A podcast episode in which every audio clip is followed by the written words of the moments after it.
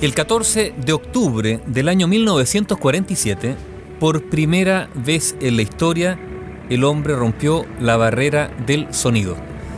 Fue Chuck Yeager, un piloto estadounidense que a los mandos del avión cohete Bell X-1 sobrepasó los 1.224 kilómetros por hora, volando a 13.000 metros de altura por encima del lago Rogers en California, Estados Unidos. Durante años, algunos escépticos hablaron de una muralla invisible. Se referían a la barrera del sonido que, según ellos, destruiría a los aviones al acercarse a ella.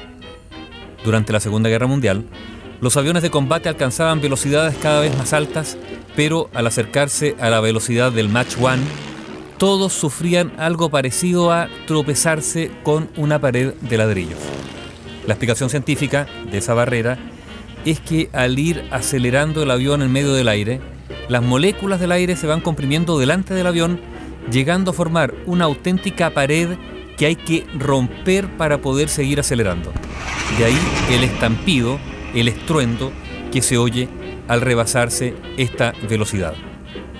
El diseño del Bell X1 era bastante sencillo en su concepto. Como se sabía que las balas eran capaces de rebasar con creces la velocidad del sonido, la forma del avión tenía que ser muy similar.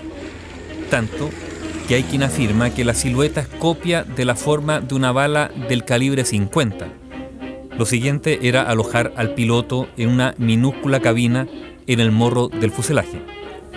El motor usado era un cohete de cuatro cámaras alimentado por combustible líquido.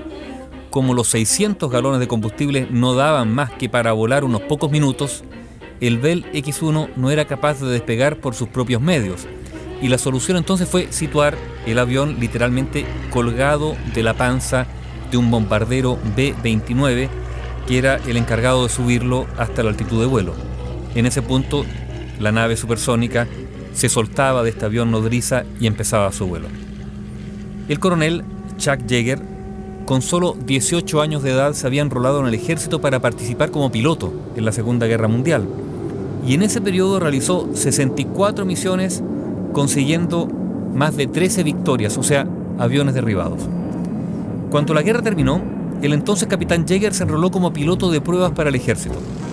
Era de verdad un piloto excepcional y fue enrolado para el programa de vuelos supersónicos que se llevaba a cabo en la base de Edwards en California. El plan de los ingenieros era ir paso a paso. Así fue. Jäger realizó vuelos cada vez más cercanos al Mach 1, la velocidad del sonido. Cada vez volaba un poco más rápido. Y así llegó la víspera del vuelo en que por fin se iba a intentar rebasar la barrera del sonido. La tarde anterior, sin embargo, Chuck Jäger y su mujer Glennis Jäger salieron a dar un paseo hasta el bar Pancho, el único que había por la zona. Después de comer, arrendaron un par de caballos y se fueron a dar una vuelta por el desierto. Y por desgracia, la puesta de sol no permitió que Jäger viera una valla que sí vio el caballo. El caballo paró en seco, él voló por los aires, cayó y se fracturó dos costillas. Claro, no se informó de este accidente a los miembros del programa, simplemente él acudió a un médico local que lo vendó para que volviese a la base. Escondió su fractura. El único que estaba al tanto de esa lesión de Jäger, además de su mujer, fue su amigo, el ingeniero Jack Radley, y se enteró porque Jäger se dio cuenta de que, herido como estaba, no podía hacer la fuerza necesaria para cerrar la escotilla del Bell X1. Así es que le pidió ayuda. La solución fue tan sencilla como rústica, ya que Radley le proporcionó a Jäger un palo de escoba para que lo usara como palanca.